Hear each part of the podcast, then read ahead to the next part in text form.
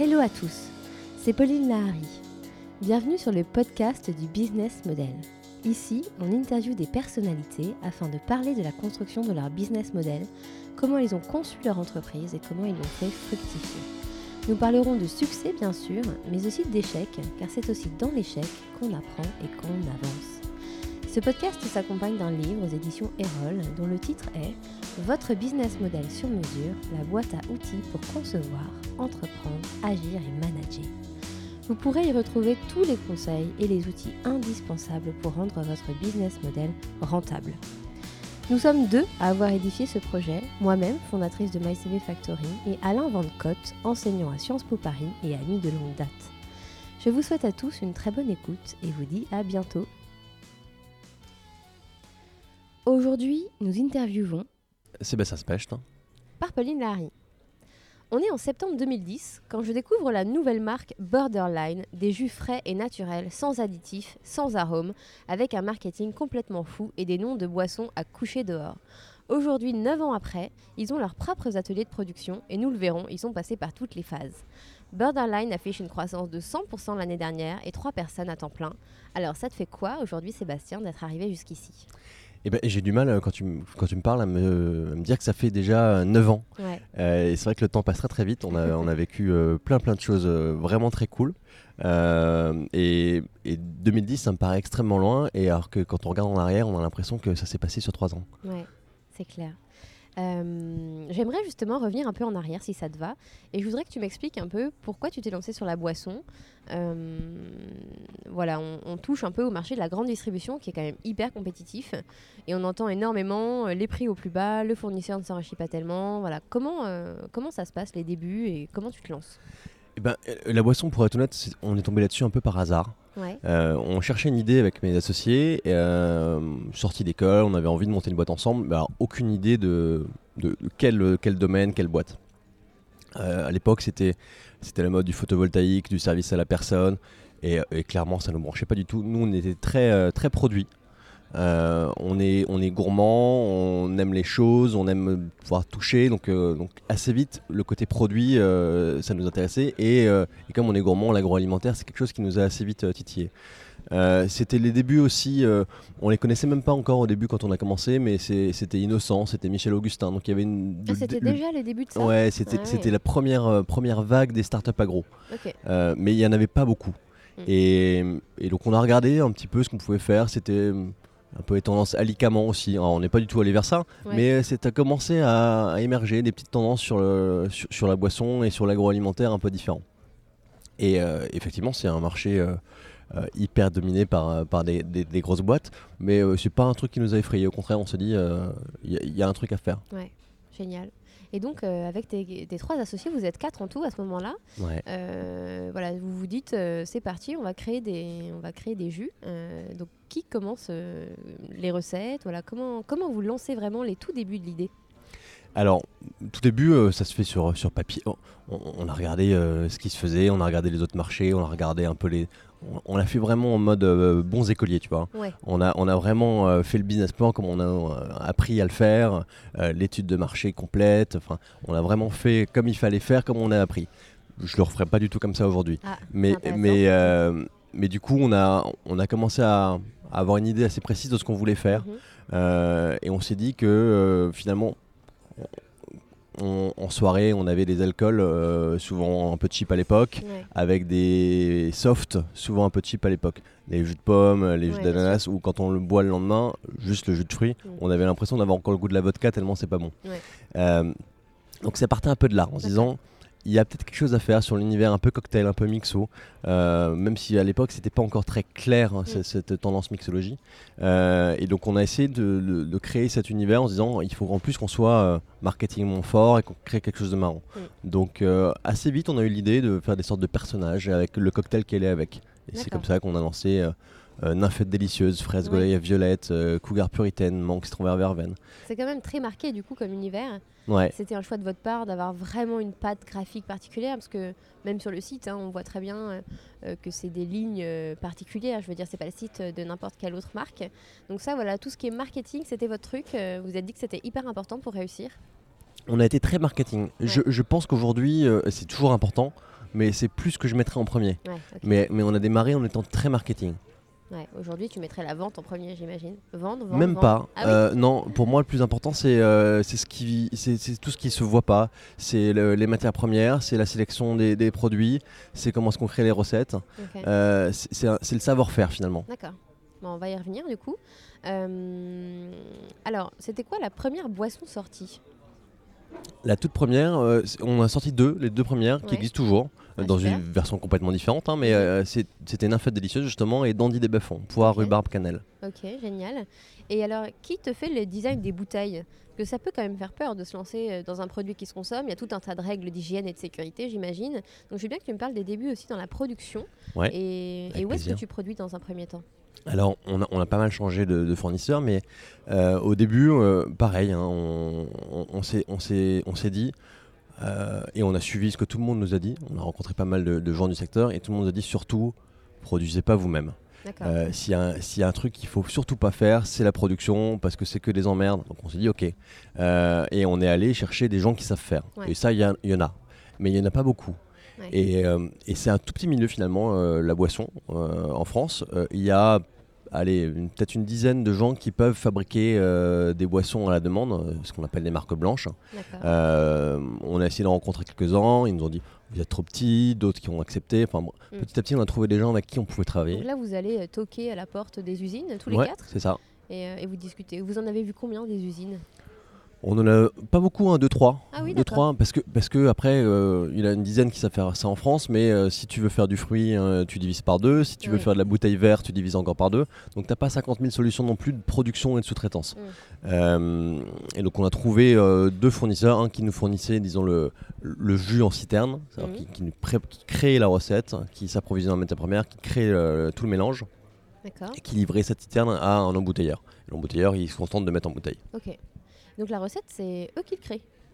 C'est eux qui créent selon notre cahier des charges. Ok. Donc, Euh, tu lui dis quoi Je veux de la goyave et je veux. euh, Même pas, même pas. euh, on, on leur avait laissé un- assez carte blanche au début, euh, en leur donnant un univers. C'est-à-dire que le fraise Goya Violette, on avait donné l'univers du, du- du- de l'univers marketing qu'on avait créé. C'est-à-dire Mhm. délicieuse, on imaginait quelque chose d'un peu doux, d'un peu enfantin. Mhm.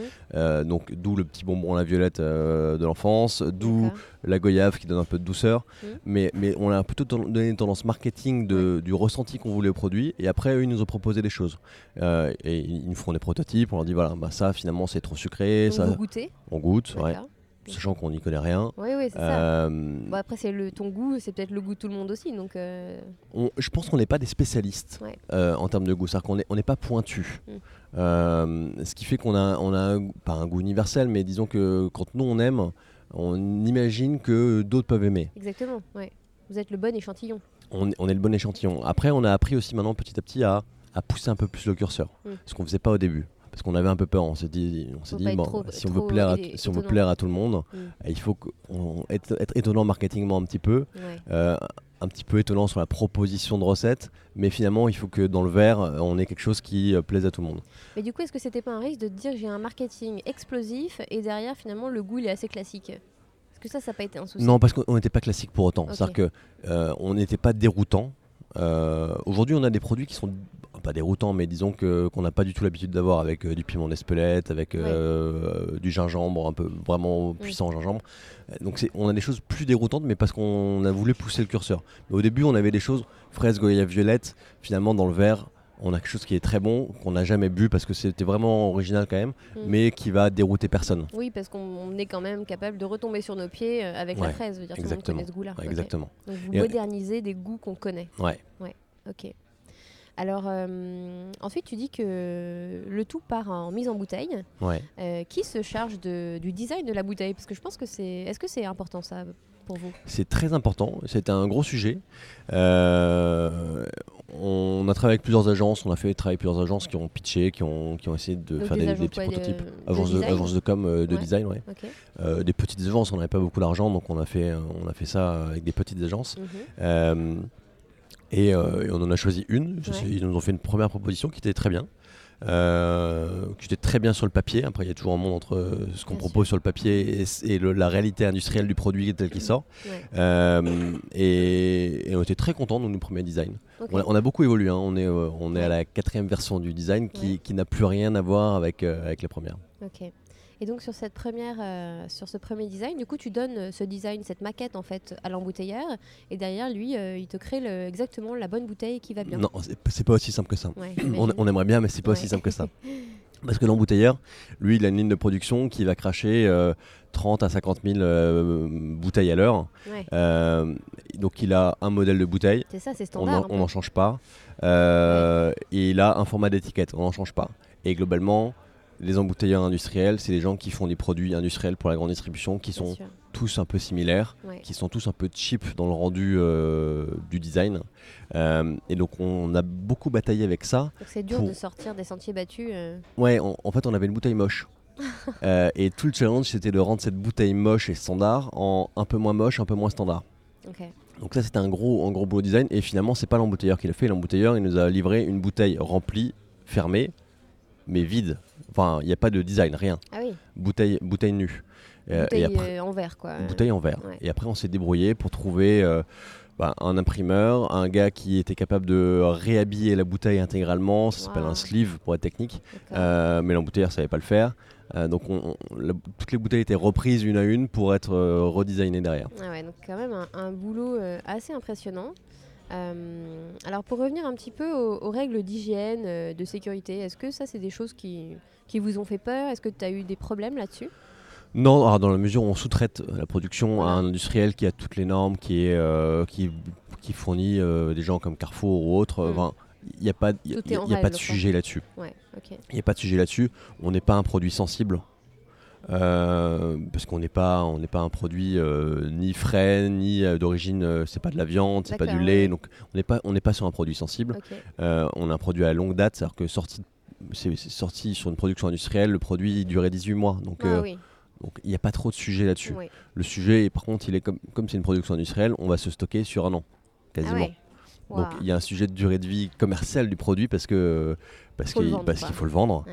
euh, et parce qu'il faut le vendre quand il est encore à des dates courtes parce que quand il, il reste plus qu'un mois, plus personne n'en veut. Ah ouais, bien sûr. J'avais pas pensé à ça.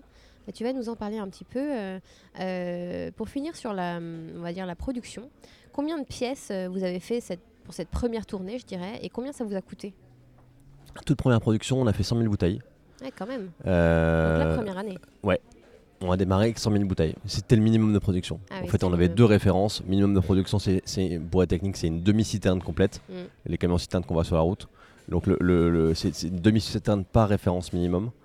Et, euh, et donc 100 000 bouteilles, ça nous a coûté à l'époque, euh, je dis pas de bêtises, euh, dans les 50 000 euros à peu près. La première Et alors, production. 50 000 euros, euh, où est-ce que vous trouvez l'argent? C'est un peu la, la- la suite euh, de mes questions euh, au niveau du financement. Ouais. Comment tu finances tout ça à ce moment-là? Euh, on a démarré, on a vendu nos bagnoles, on a Ah un peu d'économie, on a mis, euh, on a mis euh, 15 000 euros à peu près chaque, au total. Au total. Au total. Au ok, total. ouais. Euh, après, on a rajouté des, des prêts d'honneur. C'est un mécanisme qui est assez simple, hein, qui, existe, euh, qui, qui existe maintenant de manière assez généralisée. Mm. C'est un prêt à l'entrepreneur qu'on s'engage à mettre dans la société. Mhm. Euh, et c'est en- on rembourse en perso, mais du coup c'est un apport en capital euh, supplémentaire et un peu déguisé.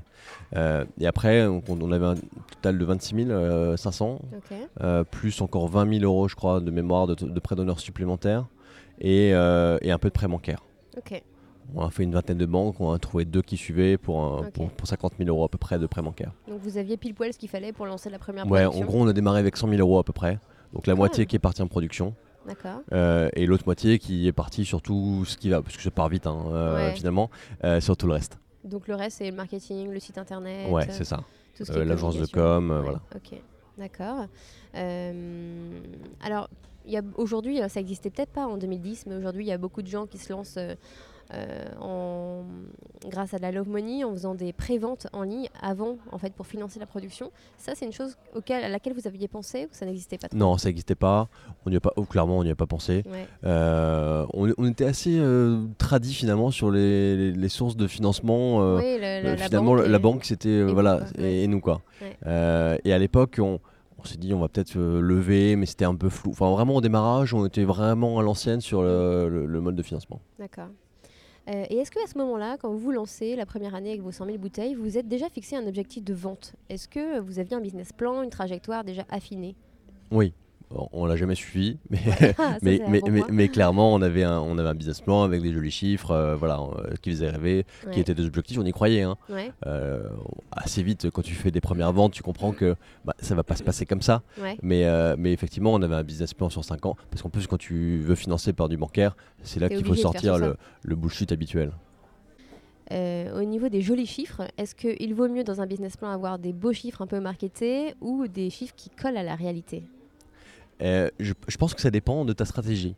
Si ta stratégie c'est euh, d'aller lever très vite, de grandir très vite, tu, peux envoyer euh, vraiment du lourd sur les chiffres en faisant croire à tout le monde que tu vas faire 10 millions l'année prochaine.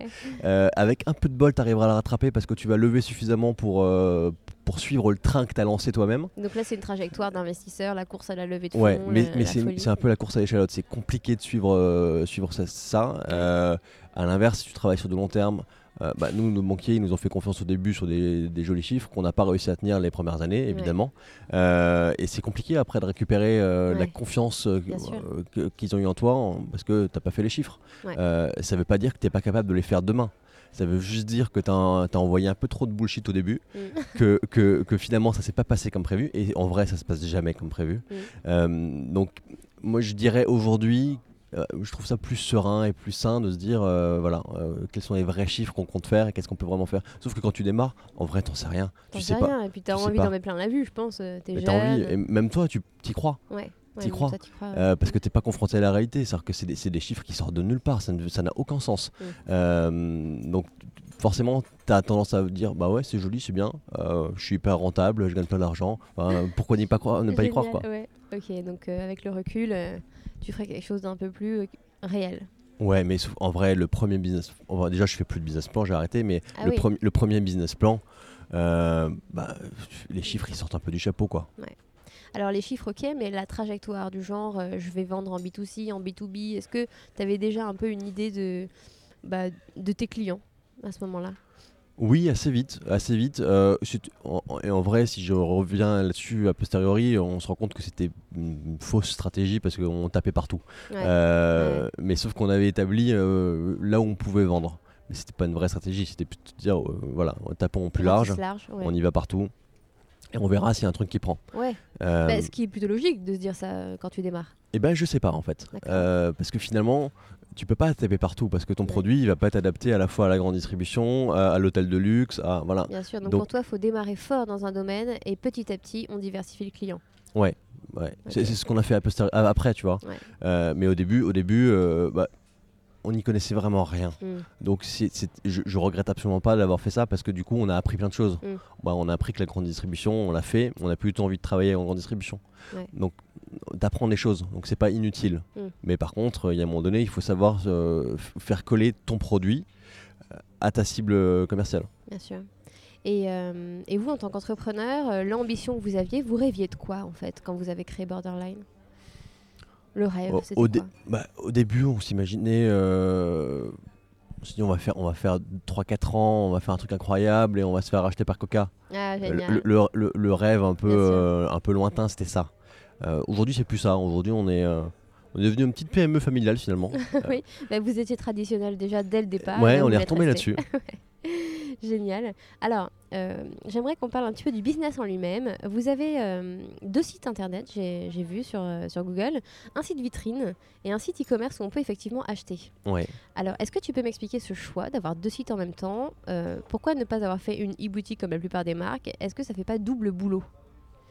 Alors, en fait, on est aujourd'hui, on vend, on a arrêté tout ce qui est retail. Donc on n'est pas en grande distribution, on n'est quasiment pas en épicerie fine, on n'est que café, bar, hôtel, restaurant. Euh, Du coup, on n'est pas du tout B2C. D'accord. Absolument pas. Mais sauf que le consommateur qui va aller dans un restaurant, qui va goûter notre produit, bah, qui va l'aimer, il va avoir envie de le racheter pour chez lui. Il peut le trouver nulle part. D'où l'existence de cette e-boutique, mais qui en vrai est plutôt euh, un service qu'on rend aux consommateurs qui voudraient l'avoir D'accord.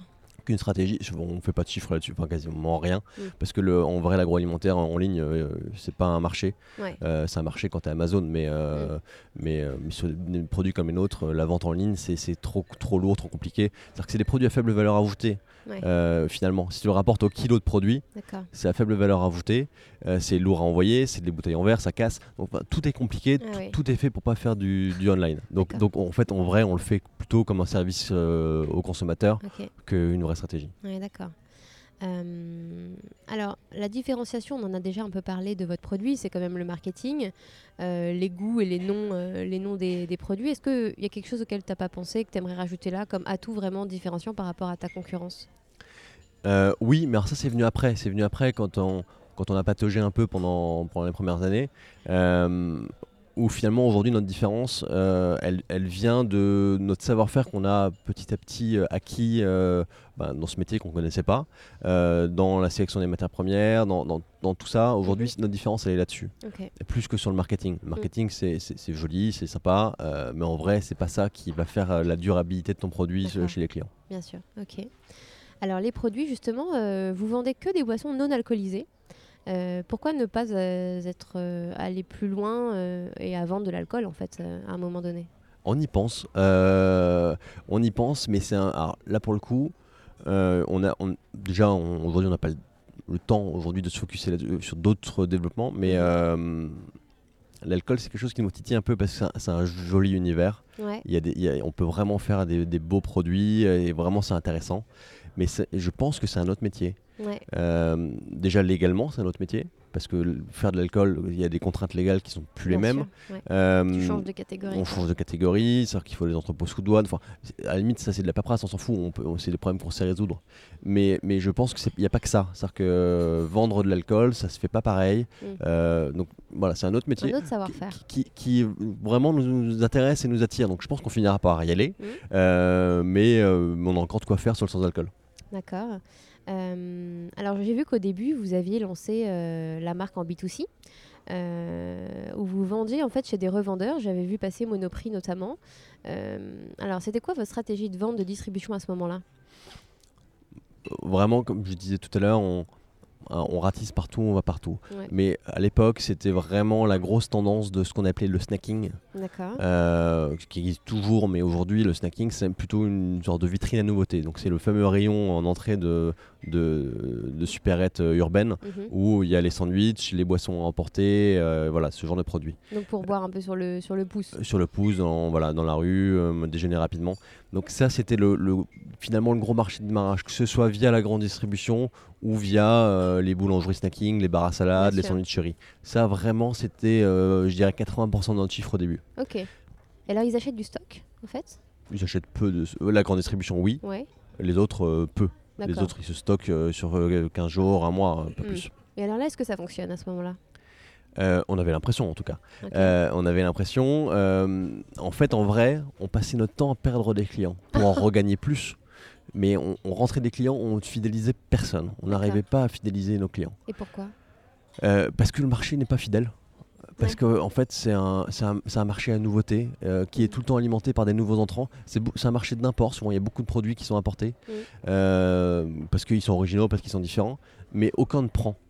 Euh, donc, ils ont l'habitude de faire tourner le rayon. Donc, c'est assez, assez cool pour le consommateur, c'est-à-dire qu'il y a tout le temps des nouveautés. Bien sûr. Euh, mais en vrai, c'est très très compliqué de, de stabiliser sur ce type de marché. C'est-à-dire que la personne va acheter ton produit, elle va bien l'aimer, mais c'est pas pour autant qu'elle va le racheter.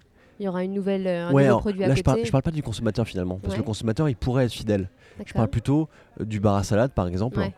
euh, De qui- l'établissement. de qui- l'établissement. Qui revend ton produit. qui, qui en fait c'est pas un produit qui est sur la carte, il n'y a pas de carte, c'est en libre service.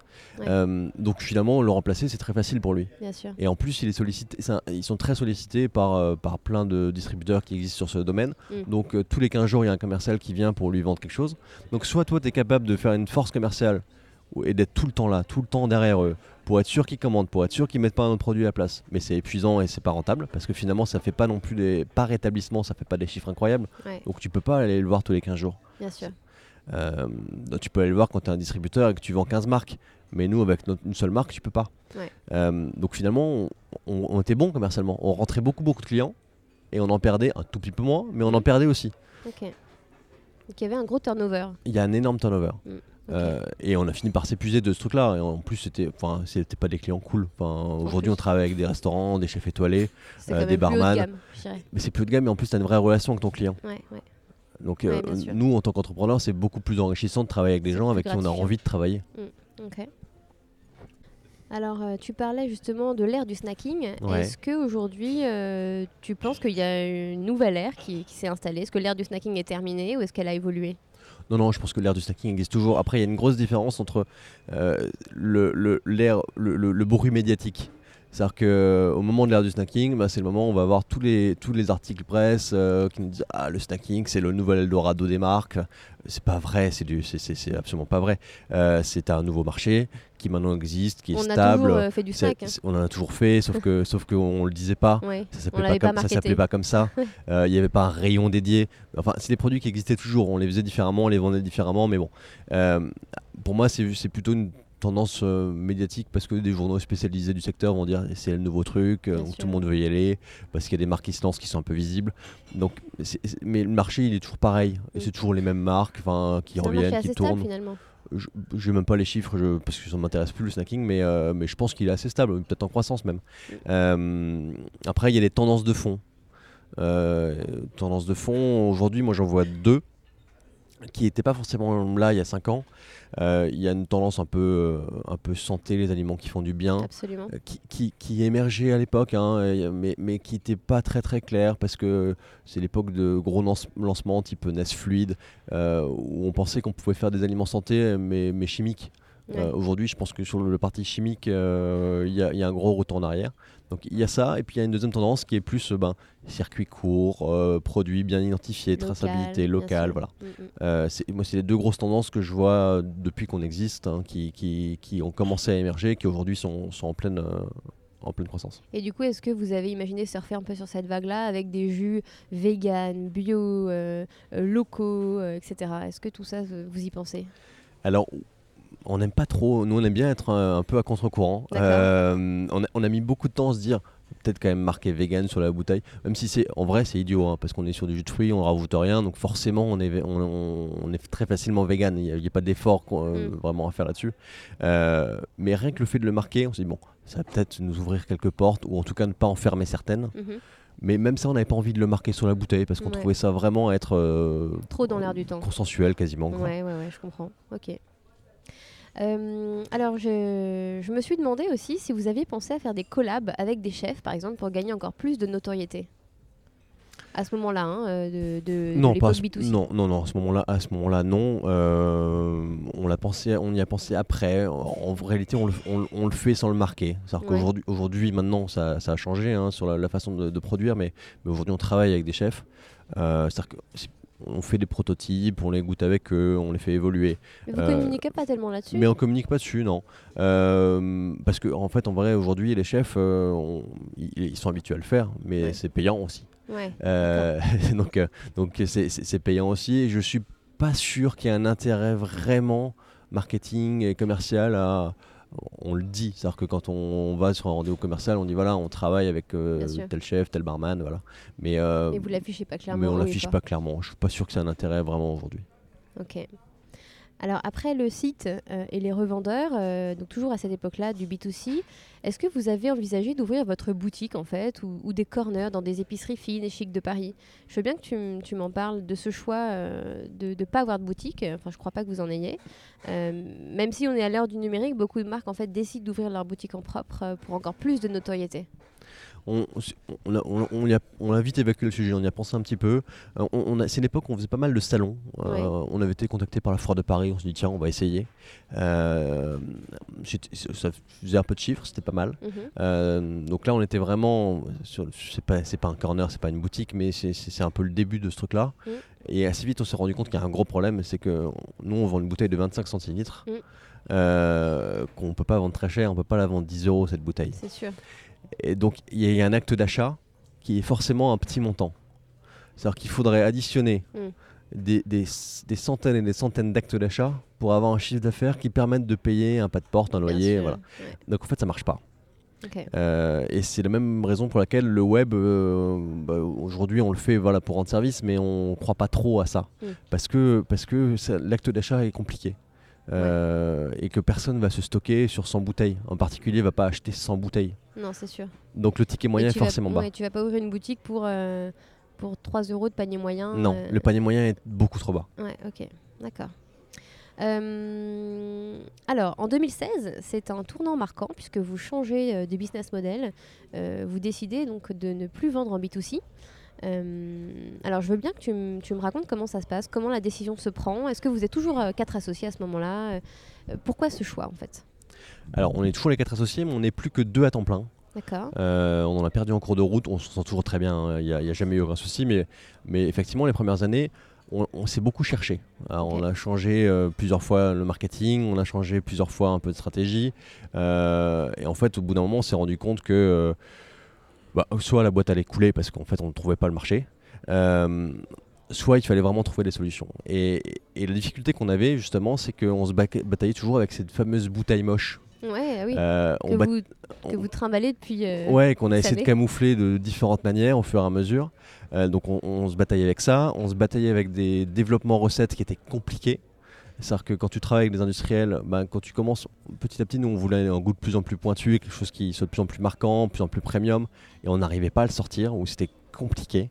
Euh, donc au bout d'un moment, on s'est dit, bon, euh, le marché, ça va pas bien. On fait un chiffre d'affaires euh, qu'on n'arrive pas à stabiliser, qui est en croissance, mais il peut être en croissance pendant trois mois et après il est en chute libre, on ne sait pas pourquoi. Donc, on n'a aucune fiabilité du chiffre d'affaires. Donc des problèmes de développement produit. Euh, donc euh, ça va pas. Ouais. Euh, clairement, ça Une va grosse pas. remise en question à ce Ouais, moment-là. ça va pas. Soit on arrête, Ouais. soit on fait ce qu'on a envie de faire. Ok. Et ce qu'on avait envie de faire, c'était pas du tout la grande distribution. Euh, c'est pas du tout. Enfin, c'était l'en- l'envie au tout début, un petit peu. Et au fur et à mesure, on a pris goût nous à ce produit. On avait envie de faire un produit ben, vraiment premium, vraiment à notre image, vraiment ce qu'on avait envie de faire. Et la seule façon de le faire, c'était de produire nous-mêmes. D'accord. Parce qu'on nous a- tout le monde nous a dit surtout faites jamais ça. Ouais. Même euh, au bout de 5 ans, hein, tout le monde dit surtout la production n'y touchez pas, c'est un enfer. C'est un enfer, hein, je confirme. Ouais. Euh, mais par contre, ça a tout changé. que tu veux, quoi. Non mais ça a tout changé. On pensait pas que ça changerait autant, euh, bah, autant, autant notre vie, autant le produit, autant la perception du client. Pour nous, on l'a d'abord fait parce que il fallait trouver des solutions techniques que les industriels n'arrivaient pas à trouver. C'était ça le point de départ.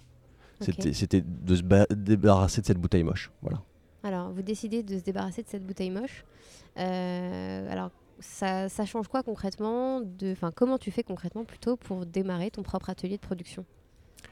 Faut Euh, trouver des fonds, j'imagine que arrivé à non, ce alors stade, le problème c'est qu'arrivé à ce stade, euh, ben, les huissiers étaient déjà passés quoi. Eh ouais, c'est ça. Euh, donc, et donc les banques ne suivent plus, plus personne ne suit. On avait fait rentrer un investisseur, mais le, le- le cash on l'avait déjà cramé. Le- ouais, la confiance, elle s'est Donc, donc en fait, s'est un peu éteinte. il n'y avait rien. Ouais. Voilà, c'était feuille blanche, mais avec au- aucune possibilité de financer. Donc on a démarré. euh, alors, on a une chance, c'est qu'il y a, il y a- il y a le marché de la microbrasserie qui a démarré euh, à peu près en même temps que nous et qui commençait à être vraiment un peu puissant à ce moment-là. La microbrasserie, c'est c'est des gens qui bricolent leur bière dans leur coin. D'accord. Ce qui fait qu'il y a des outils qui existent, des petites cuves, des petites pompes de remplissage, des petites choses qu'on peut acheter sur internet pour pas cher. D'accord. Et donc on a démarré dans notre cuisine. Ouais, ok. Euh, Gros, grosse, euh, gros redémarrage. Gros quoi. redémarrage. Et on, on a démarré en disant ben voilà, euh, ce nouveau produit, on va pas le vendre à Carrefour, on va pas le vendre à Franprix. C'est Mm. pas le but. Sauf que ça faisait la moitié de notre chiffre, même un peu plus. On va arrêter tout ce qui est snacking, ça faisait 20% du chiffre. C'est fait, un on- énorme risque aussi. donc en fait, on s'est dit voilà, bon, la boîte va mal et on va cutter tout le chiffre d'affaires. Mm. Et on va redémarrer avec des nouveaux fournisseurs, on va produire nous-mêmes, voilà. Donc on a redémarré avec, euh, je sais pas, on a peut-être mis 3000 euros sur la table pour démarrer, pour, pour créer Ah cette, ouais. euh, cette partie-là. C'était le maximum quoi. Ah oui, d'accord. Donc un énorme retour en arrière. euh, On recommence tout, quoi. On recommence tout, mais sauf que tu démarres pas vierge. Ouais. Tu démarres avec les casseroles. Ouais. Euh, et au final, c'était rigolo. C'était hyper challenging parce Mm. que Parce que c'est, ça, ça tient pas. C'est-à-dire que tu démarres, tu démarres ta voix, tu dis mais, mais ça, ça passera jamais. Euh, et finalement, il s'est passé, euh, c'était la bonne décision. Ouais. Euh, parce qu'on le sentait comme ça et, et- et ça a porté ses fruits. Donc assez vite, le chiffre d'affaires, bah, il a regrandi. Et assez vite, on Et a vous vendez à qui si c'est plus aux, aux grandes distrib? Café, bar, restaurant. Donc là, vous démarrez à nouveau un listing de prospection Ouais, et vous on, appelez tous les on en avait déjà un peu. Euh, mais ça faisait euh, allez, peut-être euh, max 30% du chiffre à l'époque. ouais, Euh, donc on- ce, ce chiffre d'affaires, on l'a pas, on l'a perdu sur un mois ou deux parce que forcément il y a un mois ou deux, on a eu une petite rupture de produit. quoi. C'était Ouais. compliqué de, de suivre. Mais, mais on n'a pas perdu ce chiffre d'affaires. Euh, et c'est ce noyau-là qu'on a fait grandir. d'accord. Ouais. Donc vraiment ciblé finalement, très ciblé. Ouais. Alors, après euh, peut-être une année, euh, qu'est-ce qui a changé Enfin, c'est quoi le bilan une année après ce changement de business model? Euh, bah, qu'on s'était pas trompé déjà. Ouais. Ça c'était quand même important. Parce qu'on était quand même un an avant à on arrête Mm. ou on change tout. Donc on n'avait pas 36 cartouches. Si, si, si celle-là marchait pas, c'était cuit. Ouais. Et là, on s'est rendu compte que ça marchait même beaucoup mieux que ce qu'on pensait. C'est dingue. Euh, et surtout, ce qu'on n'avait pas anticipé, c'est que c'est qu'on changeait, on on n'était plus les mêmes. C'est-à-dire qu'on passait de petits cons d'école de commerce qui font du marketing, Ouais. euh, qu'on était, Ouais. euh, qu'on assume totalement. Euh, on- C'était même, enfin, on avait le petit, enfin, ça, ça se voyait. Tu vois, ça- euh, Mm. Même aujourd'hui, quand on retrouve des vieilles coupures de presse, on se dit, on vraiment des trous du cul quand même. Et on est passé de cette image-là que les restaurateurs, les, les barman, ils, ils aiment pas ça. C'est pas leur univers, Ça leur parle, ça leur parle pas. Ouais. Et on est devenus des artisans. D'accord. Et, et ça, finalement, Ça commercialement, ça a tout changé. C'est dingue. Bon, vous aviez aussi vieilli, hein. Faut dire ce On a est. vieilli, enfin, mais, mais non, mais ce que je veux dire, c'est que cet univers de l'artisanat, c'est quelque chose qui nous a quand même beaucoup, ça, ça- ça nous a toujours parlé. Finalement, mais on ça n'a jamais donné osé. du crédit. Ça nous a donné du crédit et, euh, et ça, ça a créé un bouche à oreille. Enfin, voilà, tout, tout s'est mis en route euh, petit à petit comme ça. Euh, les rouages se sont bien imbriqués sans qu'on l'ait forcément euh, imaginé avant. Et alors, euh, qui s'occupe de démarcher euh, aujourd'hui euh, vos, vos prospects? Alors, du coup, là, maintenant, on est tombé sur le problème inverse qu'on avait avant. Mhm. C'est-à-dire qu'avant, on avait un stock énorme qu'on savait pas trop comment vendre. Ouais. Euh, et là, maintenant, c'est l'inverse. C'est que, bah, comme on produit nous-mêmes, on ne travaille plus dans notre cuisine, hein, on, a, on, a, on a amélioré les choses, Ouais. mais, euh, mais aujourd'hui, on n'arrive plus à suivre.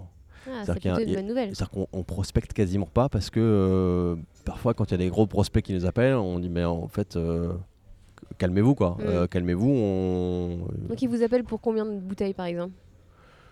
Ils, ils nous achètent- ils les appellent jamais pour une quantité de bouteilles, mais sauf que euh, quand c'est un gros distributeur, quand c'est euh, quand c'est une chaîne de plusieurs restaurants, bah, on arrive à à peu près imaginer le volume. Ouais.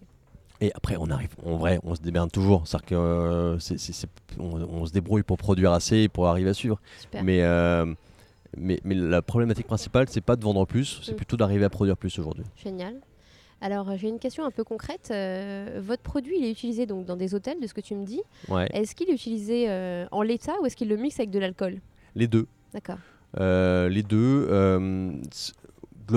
plutôt en l'état, Mm. vendu comme un cocktail sans alcool, ou dans un hôtel, souvent dans les mini-bars aussi. C'est un produit qu'ils ouais, aiment bien mettre dans les mini-bars. Génial. Euh, et après, c'est aussi un produit qui est utile pour certains restaurants qui n'ont pas forcément de barman, mais qui ont quand même envie d'avoir un cocktail qui soit un peu différent. Ouais. Donc n'importe qui dans le restaurant peut transformer notre produit en un cocktail qui soit Oui, un peu travaillé. On, super. on leur fournit des fiches cocktails, euh, on Voilà, question. Voilà. Est-ce que vous avez euh, des petits livrets de recettes un peu sympas On à a- utiliser avec on n'est votre pas, produit on n'est pas hyper bon là-dessus. On, c'est des choses qu'on doit travailler, mais oui, on a des petits kits euh, sûr, commerciaux, euh, voilà, pour les, pour, pour aider nos clients à vendre mieux.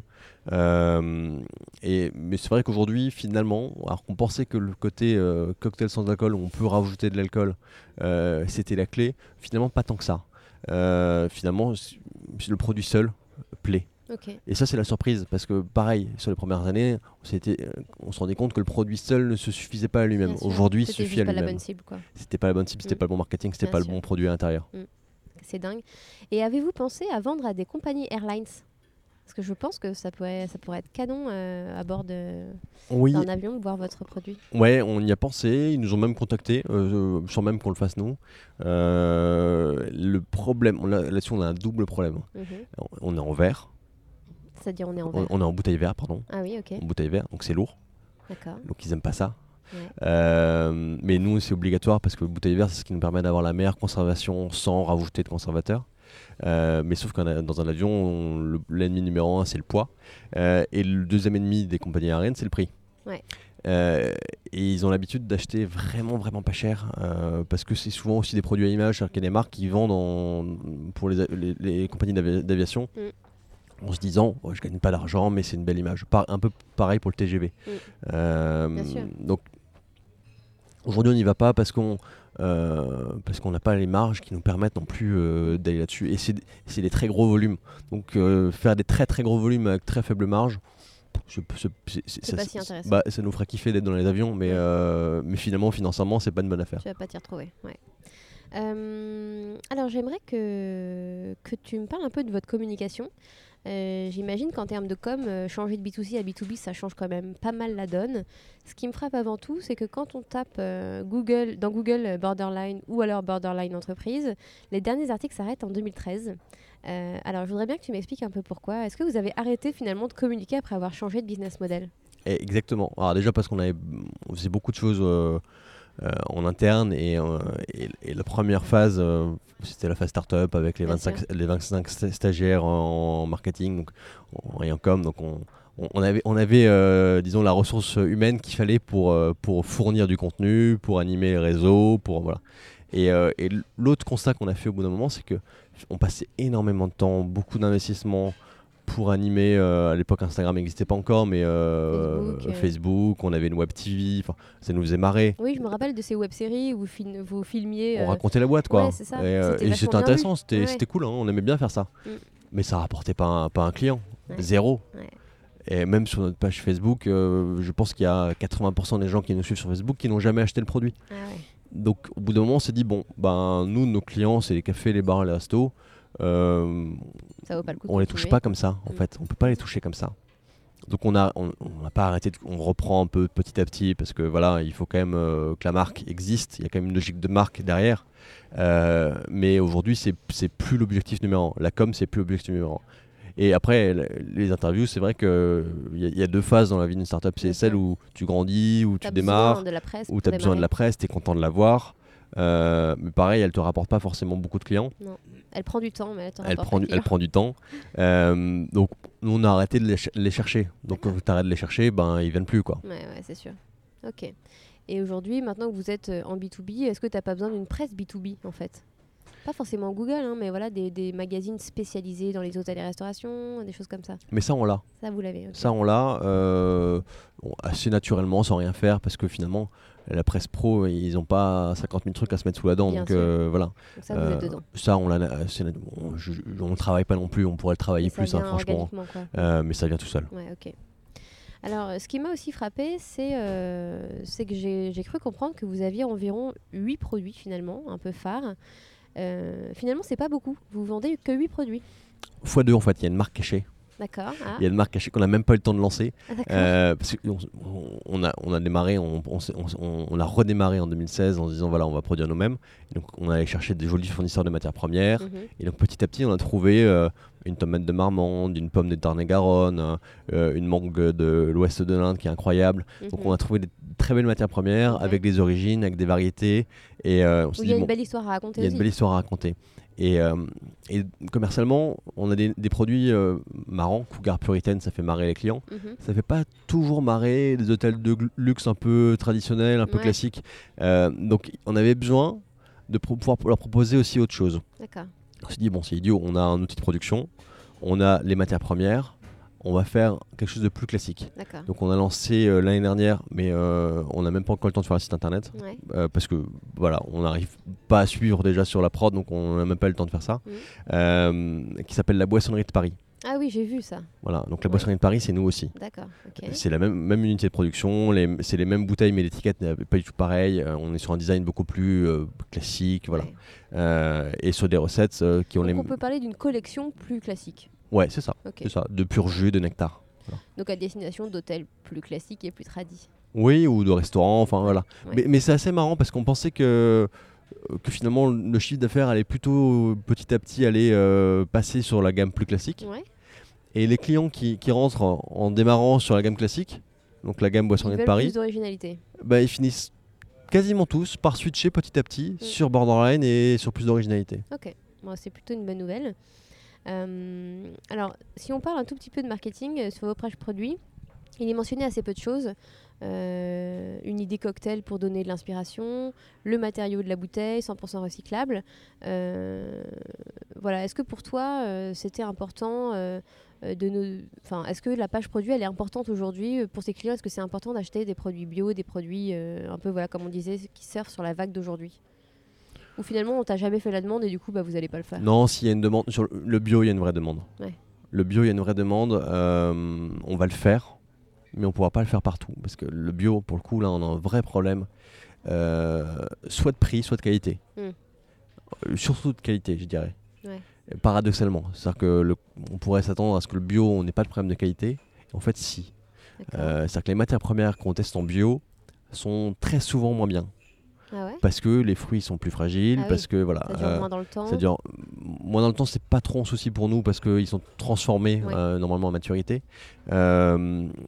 Mais, mais parce que c'est aussi des variétés qui vont bien, parce qu'ils prennent des variétés plus rustiques, plus résistantes.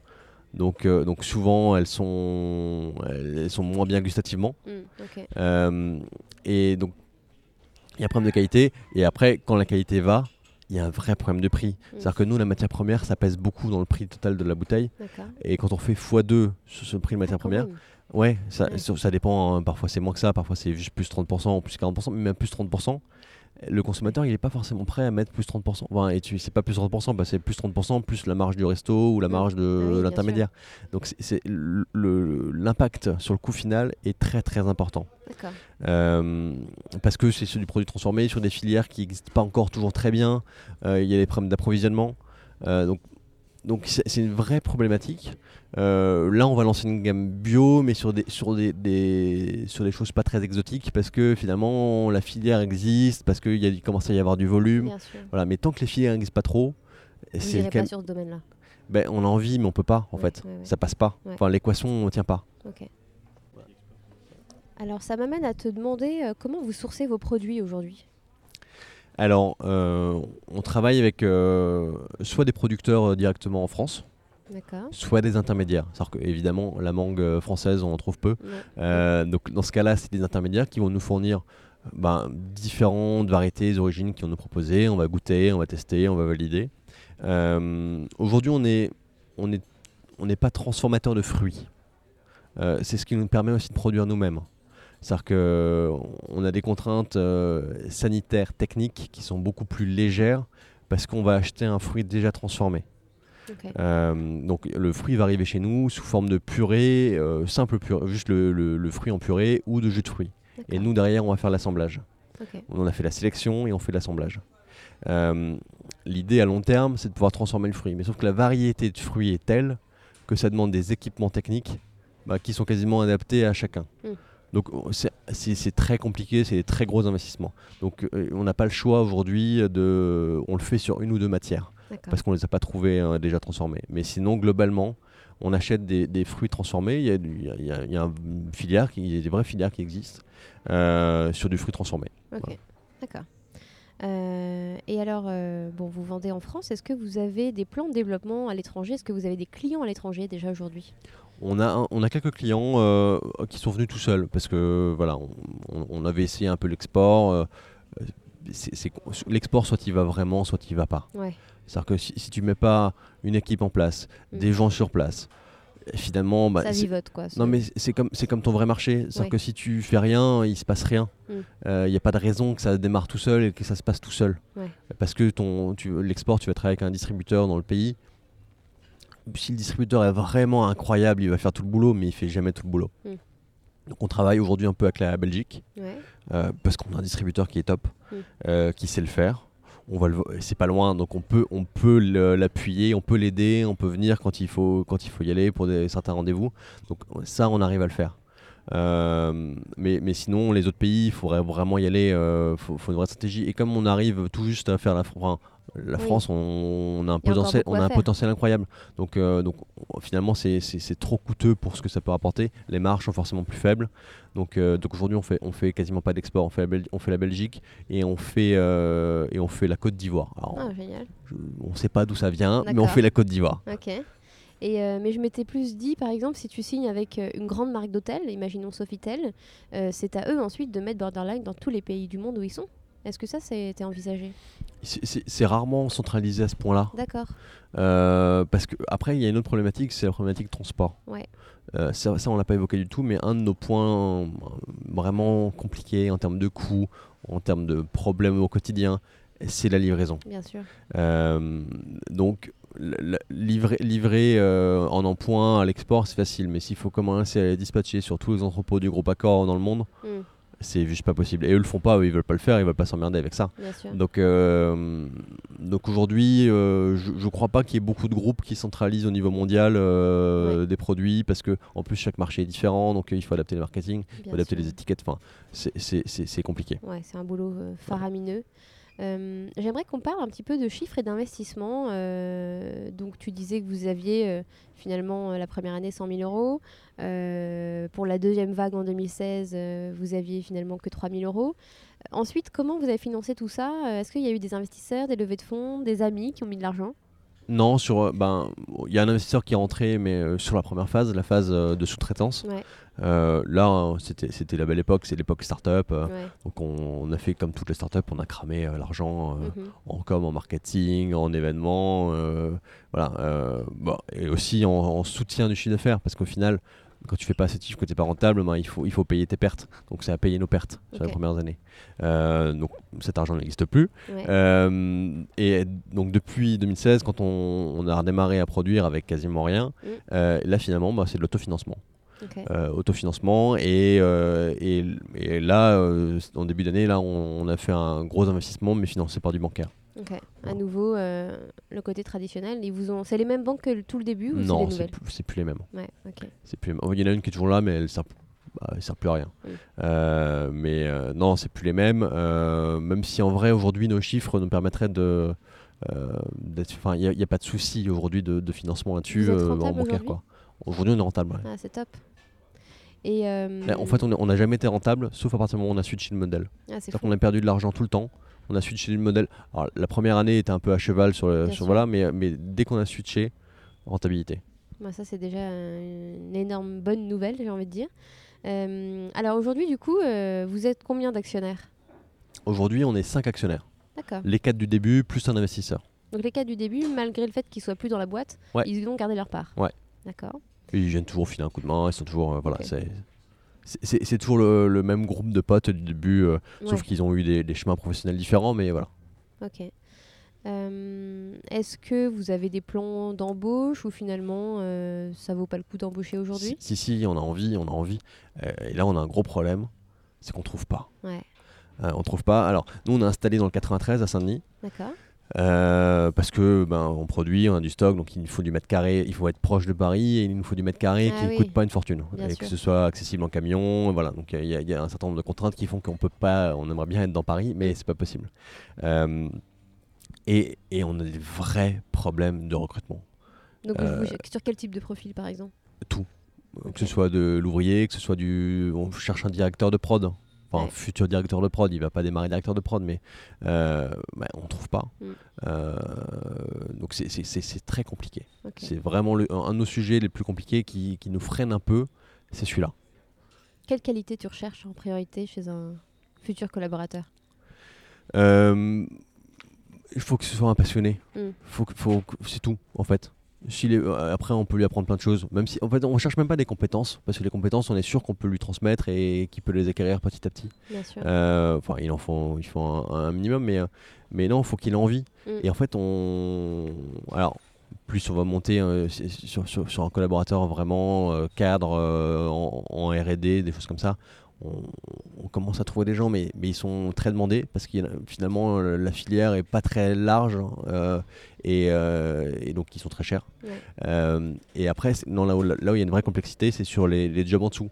ça re- manutentionnaire, euh, production, tout ça. On, on trouve, on trouve des gens, on se démerde, Ouais. mais on trouve jamais ri- rien de très satisfaisant. Ok. Ça, c'est un vrai souci. Je pense que beaucoup d'entreprises vivent également. Euh, alors maintenant, euh, tu as deux choix de questions. Soit la question secrète, soit la question piège. Euh, les questions pièges plutôt. D'accord. Alors, la question piège est la suivante. Je trouve le côté humain extrêmement important, donc je voudrais que tu m'en dises plus sur le collaborateur qui t'a le plus marqué pendant ces neuf années. Et ça peut être positif ou négatif. Qui m'a le plus marqué, euh, bah, je, je dirais euh, Quentin, qui est euh, un associé qui est toujours avec moi, qui est mon binôme. Ouais. Quand je disais PME familiale, c'est un peu ça au final. Mhm. C'est-à-dire qu'on on se connaissait en école, mais pas non plus plus que ça. Et, et, et finalement, on, on s'est jamais engueulé. D'accord. Euh, on, sait exactement comment l'autre fonctionne. C'est ton âme sœur. Euh, non, je dirais, je, je, je, je, voudrais pas aller dans, le, dans ce, dans ce romantisme-là non Bien plus. sûr. Mais, euh, mais, mais, mais on, arrive à fonctionner de manière vraiment, vraiment fluide, ça fonctionne bien. C'est naturel. C'est naturel. Mm. Et ça, c'est c'est assez important parce que je pense que sans ça, bah, clairement, la boîte, euh, pour, pour- tu peux pas tenir, tu peux pas passer des moments difficiles. Mm. Euh, S'il y a des tensions trop fortes, si t'es pas sur la même longueur d'onde, stratégiquement, alors euh, là c'est le cas avec Quentin, mais c'est le cas avec, euh, avec Charles-Henri et Grégoire, les, les deux autres associés historiques, on n'a jamais eu aucun désaccord stratégique. On a toujours été d'accord sur tout et la ligne à suivre. Euh, alors, je sais pas si d'où ça vient, mais voilà, euh, on, on a le même, euh, le même instinct, le même feeling, et, et on va tous dans la même direction. Je pense que c'est aussi pour ça, sûrement, que vous existez encore aujourd'hui. Euh, ça m'amène à te poser cette question. euh, aujourd'hui, c'est quoi ton rôle dans la boîte? Tu fais quoi Moi, je fais tout ce qui est chiant. je fais la compta, l'administratif, la prod. Non, en Ouais. vrai, c'est. euh, je- je- Quentin fait plutôt tout ce qui est euh, commercial marketing. D'accord. Euh, et moi, je fais tout ce qu'il faut pour délivrer. Donc, euh, c'est tout le reste. Tout le reste, euh, la, pro, la pro, la prod, euh, la compta, la DV. D'accord. Et euh, est-ce que tu as euh, un- une petite routine euh, pour t'organiser, organiser ton temps, ta semaine euh, Voilà, comment tu fonctionnes pour tes objectifs euh, à très court terme? Mais alors, ça, j'aimerais bien l'avoir. Euh, là, on est. Mon mon problème, euh, c'est qu'on est. Je suis sous l'eau. tout le temps. Euh, J'arrive pas à émerger. C'est-à-dire qu'on on a accumulé telle quantité de boulot que euh, Bah, à deux surtout. euh, à deux- à deux, voilà. euh, donc c'est pour ça qu'on cherche à recruter. C'est pour ça qu'on vient, on vient, euh, on vient de faire un très gros investissement pour avoir. On a une ligne de production là qui est totalement automatisée. C'est une cata en vrai. Elle marche pas du tout. Elle a dé- on a démarré il y a une semaine, euh, rien ne marche. C'est des réglages. On va y arriver, ouais, mais euh, mais en, en attendant, ça prend un peu de temps. Euh, parce que moi, j'ai qu'une envie maintenant, c'est de pouvoir euh, ben, refocuser un petit peu sur euh, du long terme euh, et ne plus être noyé dans le quotidien. Bien sûr. Euh, Avoir la tête un peu plus haute, Ouais, ouais. Et ça, dans le guidon. ça, ça- bon, je, tra- on tra- je travaille dessus, mais du coup, je, en vrai, j'arrive pas à me mettre une routine parce que. euh, parce que le matin, je me lève et il faut que je sois dedans tout de suite, et dans le dur et dans l'opérationnel. Donc ça, c'est mon objectif de cette année. c'est vraiment d'arriver à, ben, à se refocuser sur un objectif long terme. Euh, se dire, voilà, dans 5 ans, où est-ce qu'on veut aller? On a une idée assez précise de où on veut aller, mais sauf que si on prend pas le temps ben, de se dire, voilà, pour arriver là dans 5 ans, il faut que dans 6 mois on ait fait ça, Bien dans sûr. un an on ait fait ça, et ben on prend du retard. Quoi. Ouais. Donc, euh, du coup, euh, t'as pas forcément euh, aujourd'hui cette barrière entre vie personnelle et vie pro où tu arrives quand même à. Ah non, il y a pas de bar- vacances. J'arrive à prendre des vacances, on prend des week-ends, mais euh, sauf que je pars en vacances avec mon associé. Enfin, Ah ouais. Euh, donc on, finalement on n'arrête pas de travailler. Ouais. Euh, non, ça, clairement, euh, y a- la vie pro a beaucoup beaucoup débordé sur la vie, la vie Mm. perso, mais parce que on, on- on est euh, finalement on a fait le choix de, euh, on était 15 à un moment donné, on n'est plus que 3 au total euh, pour faire plus de chiffre d'affaires. Euh, donc ça, ça a d'autres avantages, mais tu as l'inconvénient, c'est que tu as des semaines parfois où euh, tu démarres à 6h et tu termines à minuit tous les jours. Quoi. Ouais. Euh, alors, ça, on ne tiendra pas très longtemps encore, hein, mais euh, voilà. euh, J'imagine on- que t'as pas d'enfant pour vivre. euh, Oui, un exactement. Euh, ni- ni- on- avec mon associé, on n'est euh, ni marié, pas d'enfant. Enfin, donc ça, ça donne un peu de, De de place aussi. souplesse et de Ouais, ouais. souplesse et de place, ouais. Mais c'est pas une solution. En vrai, c'est pas une solution. Bah oui, parce qu'il faut aussi durer dans le temps. Hein. Euh, je sais plus qui me disait que c'était vraiment un travail de marathonien d'endurance, donc il faut quand même arriver au bout. Euh, D'ailleurs, il n'y a souvent pas de bout, donc euh, voilà, il faut prendre le temps aussi de, de penser à soi, je pense. Euh, Est-ce que tu fais du sport? Absolument pas. Oh là là, Et absolument faux. pas. Tu as tout faux sur l'organisation. Euh, je J'essaye de temps en temps de me dire tiens, il faut que je m'y mette. Mais en vrai, je prends aucun plaisir à faire du sport. Ah, ok. et- pas ton truc au départ. Non, et moi je suis un, je suis un épicurien. J'aime, euh, j'aime que ce que j'aime faire. Enfin voilà. Donc je, je vais pas me forcer à faire du sport. Mm. Euh, j'ai, enfin arrêté de, d'essayer de me, de, de faire ça. Euh, Mais donc chacun son truc. Est-ce que tu médites? Est-ce que tu vois Est-ce que tu as un moment Je- quand même dans ta journée où tu prends du temps pour toi? Dans la journée non, mais dans la semaine, euh, j'adore bricoler. Ah voilà. Je suis un manuel. Euh, donc j'adore euh, bricoler, concevoir, réfléchir à des choses, euh, que ce soit pour chez moi, pour la boîte, pour peu importe. Euh, donc c'est- ça qui me permet de mettre mon cerveau sur autre chose. Bien sûr, ok. Pour terminer, est-ce que tu as un conseil à donner à des entrepreneurs qui aimeraient se lancer? Je- presque- c'est presque un, un anti-conseil, c'est n'écoutez pas tous les conseils. Ouais, C'est très compliqué, hein, parce, que, parce que dans le lot, il y a quand même souvent des bons conseils, mais on ne sait pas toujours bien les saisir et savoir lequel il faut suivre. Et, euh, et, et souvent, ben, c'est des conseils de gens qui n'ont pas monté de boîte, ouais. euh, qui sont parfois des spécialistes, souvent des spécialistes de grosses boîtes, donc ça se passe pas pareil que dans Mm. une startup. Euh, donc il faut arriver à mettre un espèce de filtre en se disant voilà, qu'est-ce que je dois garder du conseil qu'on me donne et qu'est-ce que je dois confier à mon instinct? D'accord.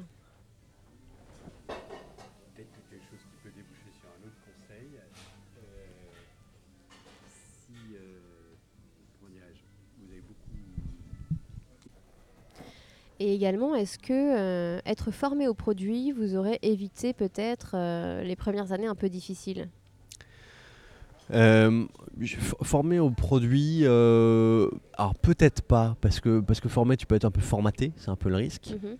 Mais par contre, je pense que avoir. euh, euh, Toi, tu parlais d'entourage. Est-ce que avoir un entourage qui s'y connaît dans ce secteur, dans tel agroalimentaire, etc., ça vous aurait Non, fait mais par contre, finalement, ce qui nous a aidé, c'est que moi, mon père a une boîte industrielle, euh, Mm. enfin une petite, une petite PME, hein, mais euh, dans le plastique, donc rien à voir, mais il produit. Ouais. Euh, et mon associé, pareil, sa famille a une boîte euh, où ils produisent. D'accord. Euh, et ça, finalement, on s'en est peut-être pas assez servi, Ouais. ou on a peut-être eu peur à un moment donné de se dire, finalement, la production, on sait faire.